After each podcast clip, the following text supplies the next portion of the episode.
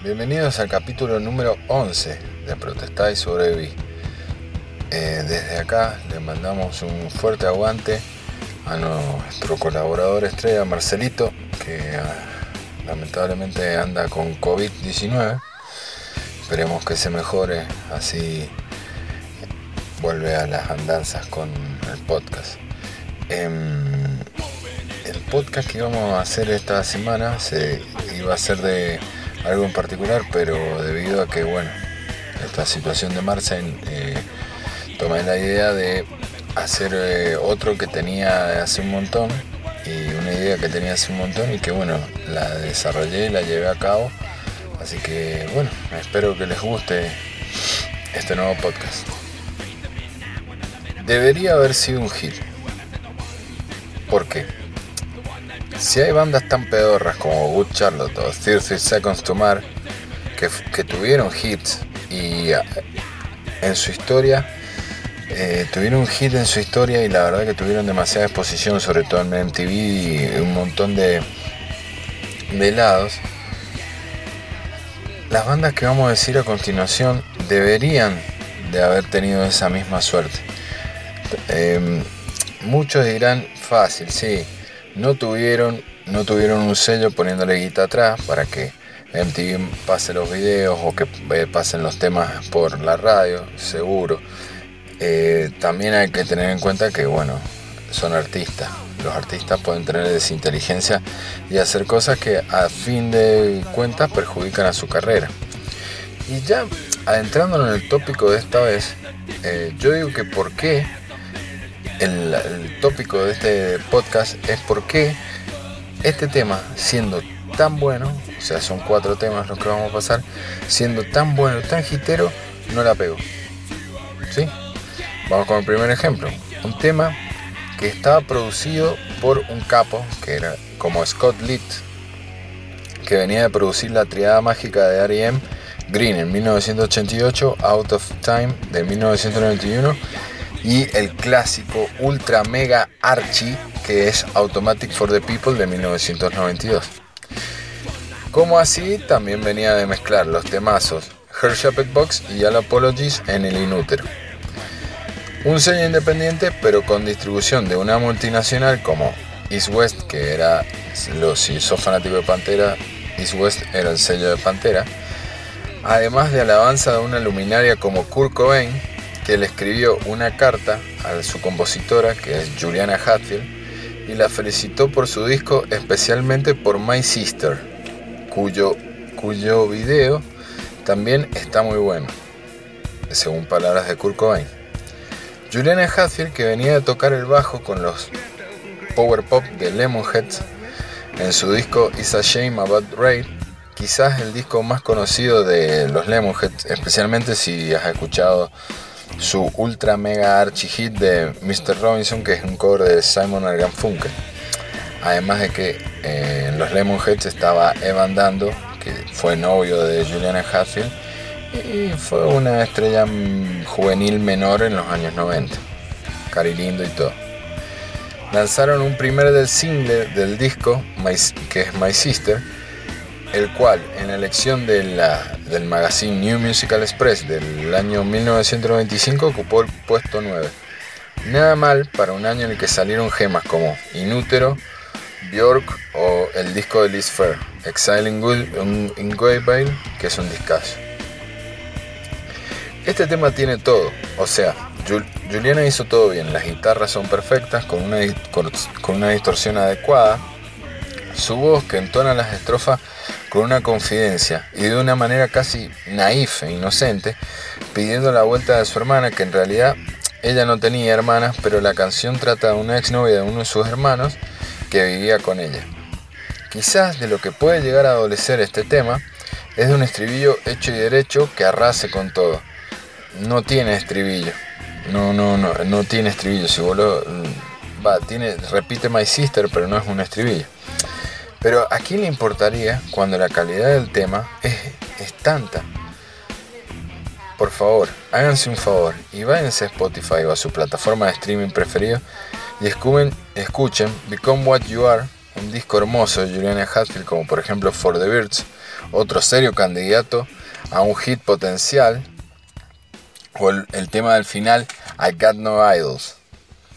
Con ustedes, Juliana Hatfield, de su disco Become What You Are, My Sister.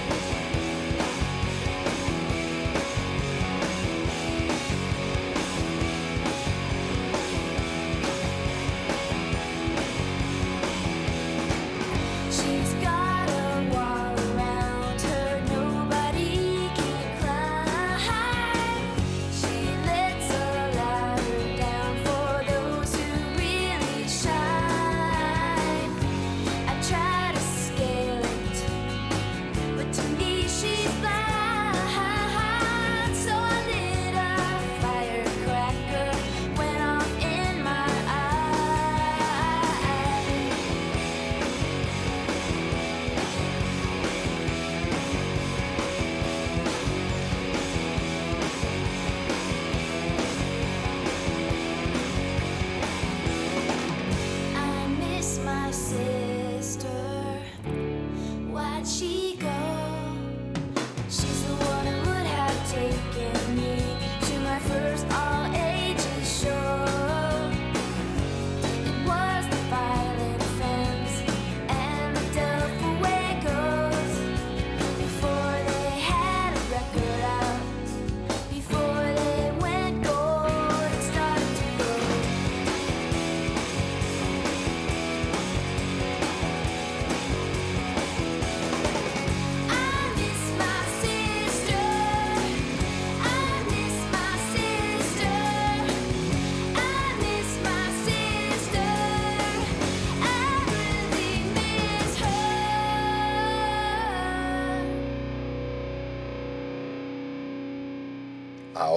una debilidad mía.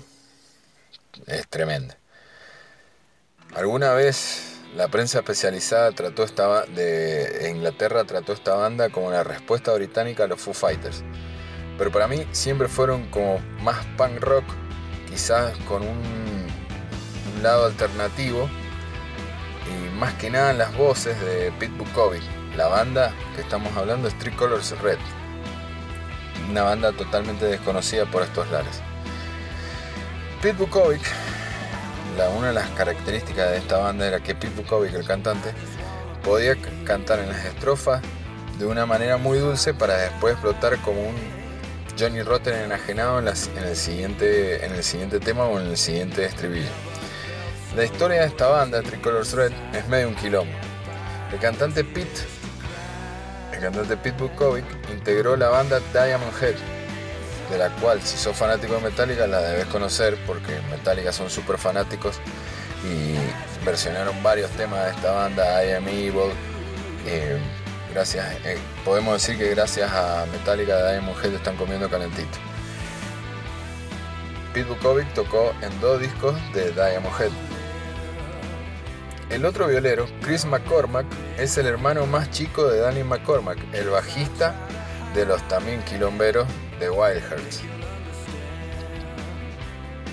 Se juntaron ellos dos y empezaron a demiar canciones, y ahí consiguieron al batero Baxter, el cual venía de Skyclad, una banda de metal progresiva avant de Martin Walker que venía de Sabbath, no a Black Sabbath, Sabbath con S-A-B-B-A-T, una banda de trash media progresiva. Y el puesto de vacante de otro violero lo trajeron a Ben Harding, que venía de la banda punk Senseless Thing, una banda muy buena, muy, muy, muy buena, sobre todo el disco Empire of the Senseless. Con toda esta formación ya asentada, firman con el mítico sello Creation Records de Alan McGee, que descubrió Oasis, además de mil bandas más, sacaron en el 97 su debut Pure, el cual llega al número 15 de los charts ingleses, llegando a ser considerado como Brit Rock, para diferenciarse del Britpop imperante. Un discazo que los mostraba cerca de lo que hacían, por ejemplo, los Foo Fighters, pero, como ya dije antes, con un filo más punk, el cual fueron perdiendo a partir del, del segundo disco, el cual también es bueno, pero y tienen su hit como Beautiful Day, pero ya tienen un filo más pop. Y ahí en el segundo disco pierden un poco de esa violencia punk que emanaba, emanaba eh, Pete en las violas. El tema que va a sonar a continuación, a continuación Copper Girl, tenía todo para ser un hit, todo, pero inexplicablemente no pegó. Quizás sí un poco más en Inglaterra, pero en el resto del mundo siguen siendo unos totalmente desconocidos. Un gran tema, un estribillo irresistible y unos coros que lo hacen incluso mucho más pop. Denles una chance y escuchen Three Colors Red, en especial su disco Pure. Ahora vamos con Copper Girl, un temazo. Copper Girl, Three Colors Red.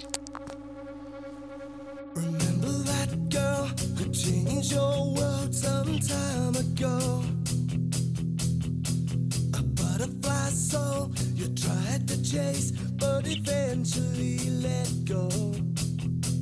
And in between her would possibly beat her, but I don't think so Around she goes, stuck in your memory, her voice echoes.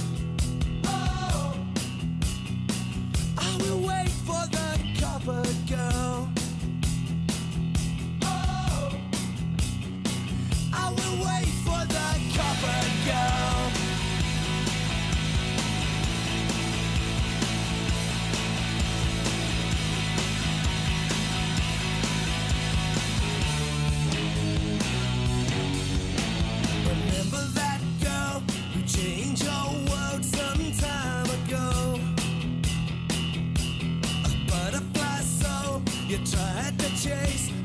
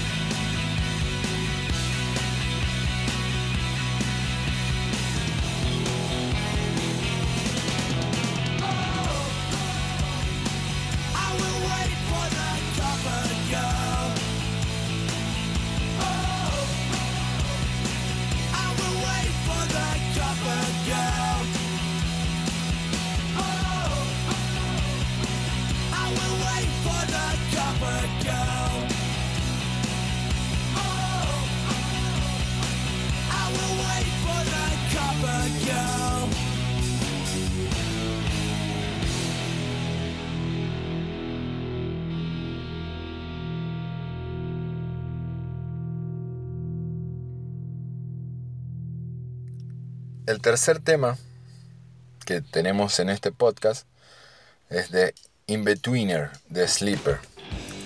Ustedes dirán, ¿quién es? ¿Quién es Sleeper? Bueno, ahora los vamos a poner en, situación. Sleeper es una banda británica que con su single Inbetweener, que venía en el disco 1995 Smart, el cual era su disco debut. 1995 eran tiempos de Britpop. El año pasado había salido la gloria máxima del estilo Definitive Maybe de Oasis y sale este disco producido por Paul Corkett que produjo en 1994 el disco de Adorable, Fake It, muy buen disco, medio showgaze, si te gusta el showgaze te puede gustar, y produciendo bandas tan disímiles como Placebo de Cure o los Punks Snuff. Muy buena banda también los Snuff. El disco Smart de Sleeper es muy bueno, ofreciendo un Britpop de esa muy en boga en esa época, pero con la salvedad de tener una frontwoman como Louise Wenner, la cual dijo en los inicios que la banda no sonaba a Britpop pero, y no sonaban tan diferente a The Sundays, pero que empezaron a ser más influenciados por Nirvana, Hole y muy especialmente los Pixies, el mal llamado grunge. Se llamaron Sleeper por la película de Woody Allen, fueron teloneras de la gira de presentación de Paralyze de Blur. El tema que vamos a escuchar a continuación, Sleep, eh, In Between the Sleeper, es la perfección, es la perfecta demostración de un tema pop con sus 3 minutos 18 de letras sobre la vida en los suburbios y sueños sin cumplir. La voz de Luis tiene nada de Knife y es más bien callejera. Y si es que eso es posible, quizás este tema falló entre que tanto disco en la movida de Britpop y estar en un sello independiente, por ahí no tuvieron la difusión que deberían haber tenido.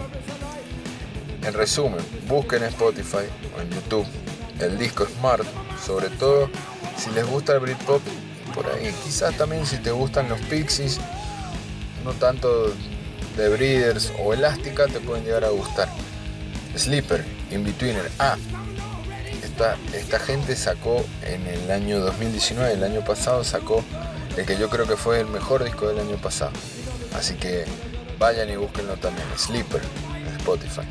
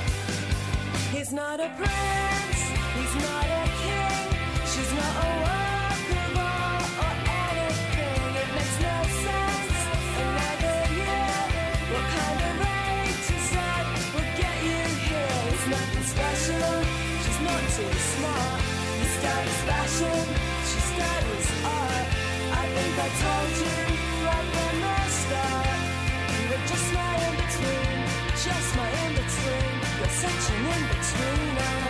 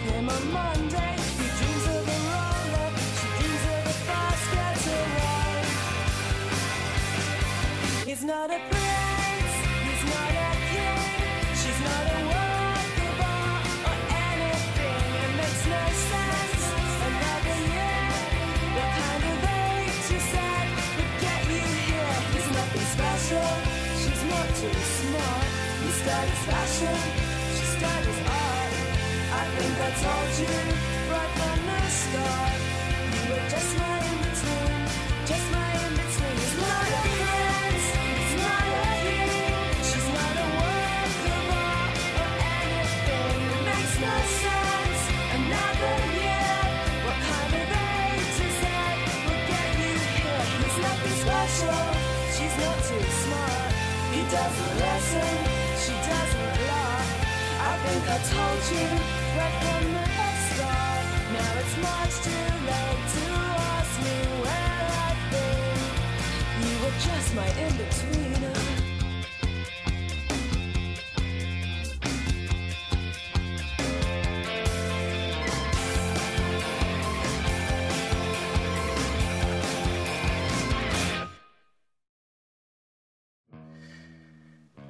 Y cerrando, cerrando este podcast y este informe, la última banda en la que vamos a presentar son los ingleses de Strange Love, los cuales se formaron en Bristol en 1991.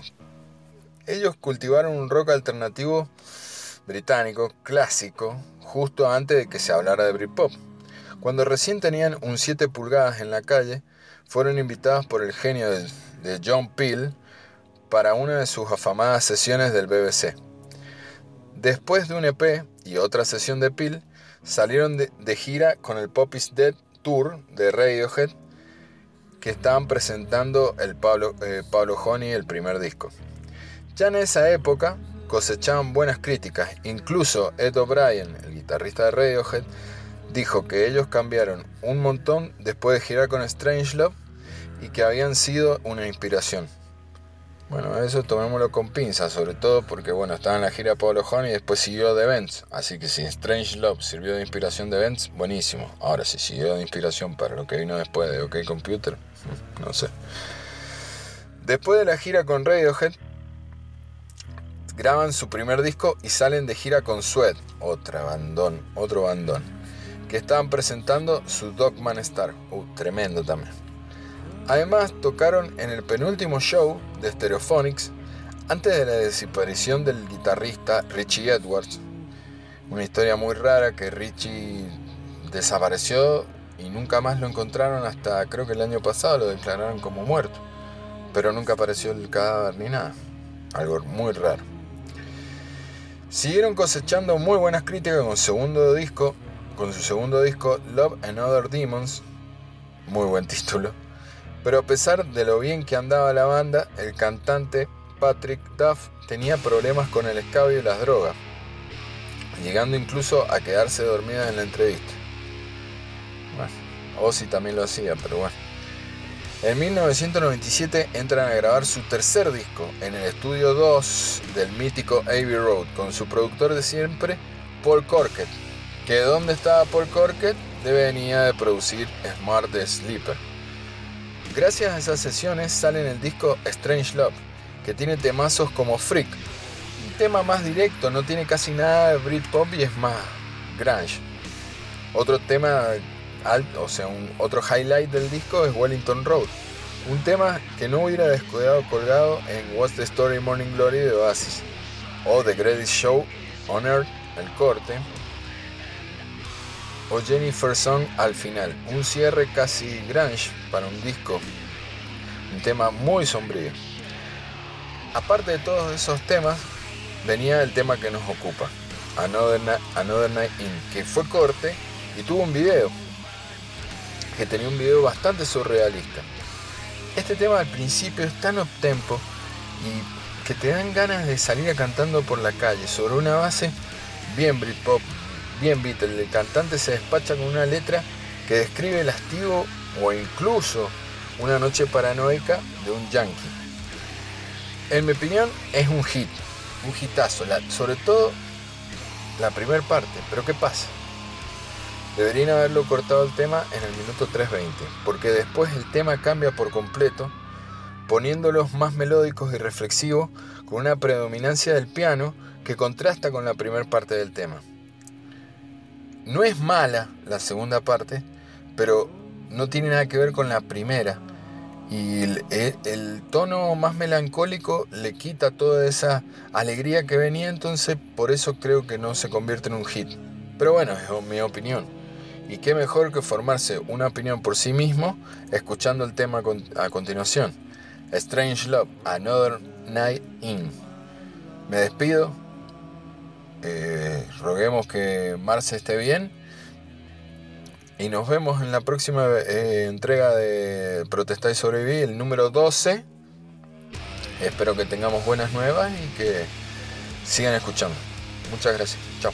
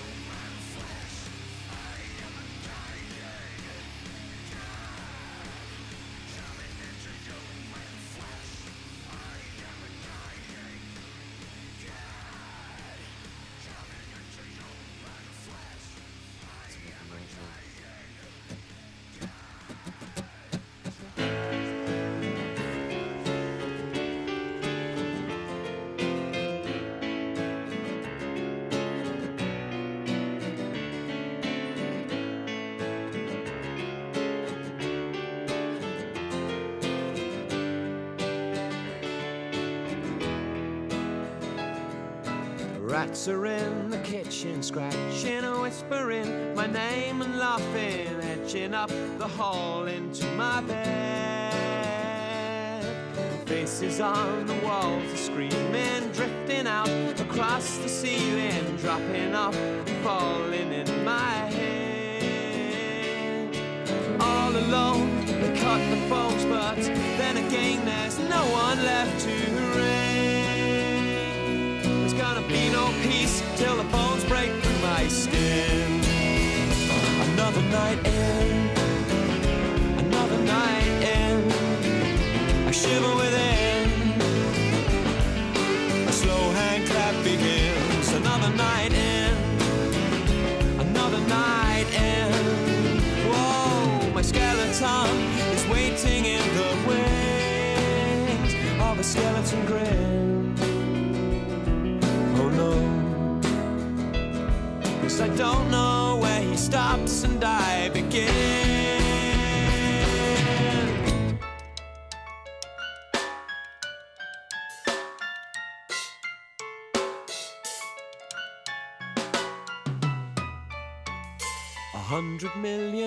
bugs are crawling in and out of every opening, up and down and over me all night.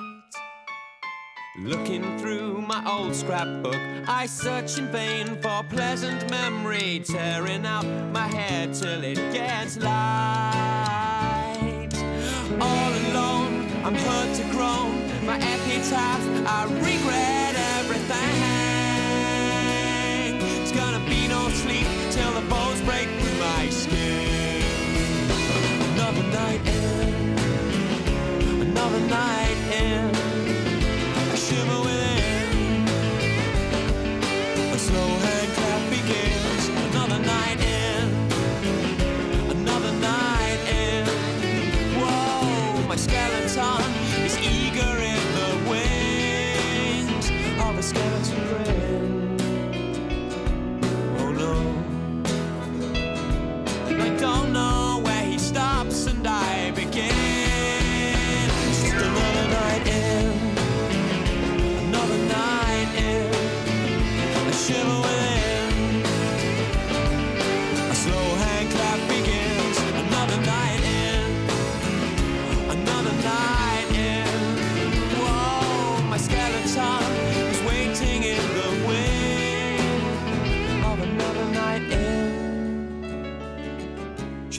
another night in. Whoa, another night in. Watching the wildlife drift by on the outside. Watching the movement on my bit of sky.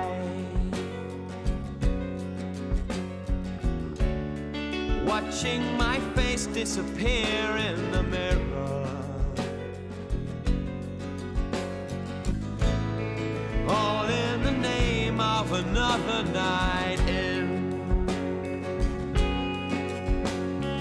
Whoa, another night in.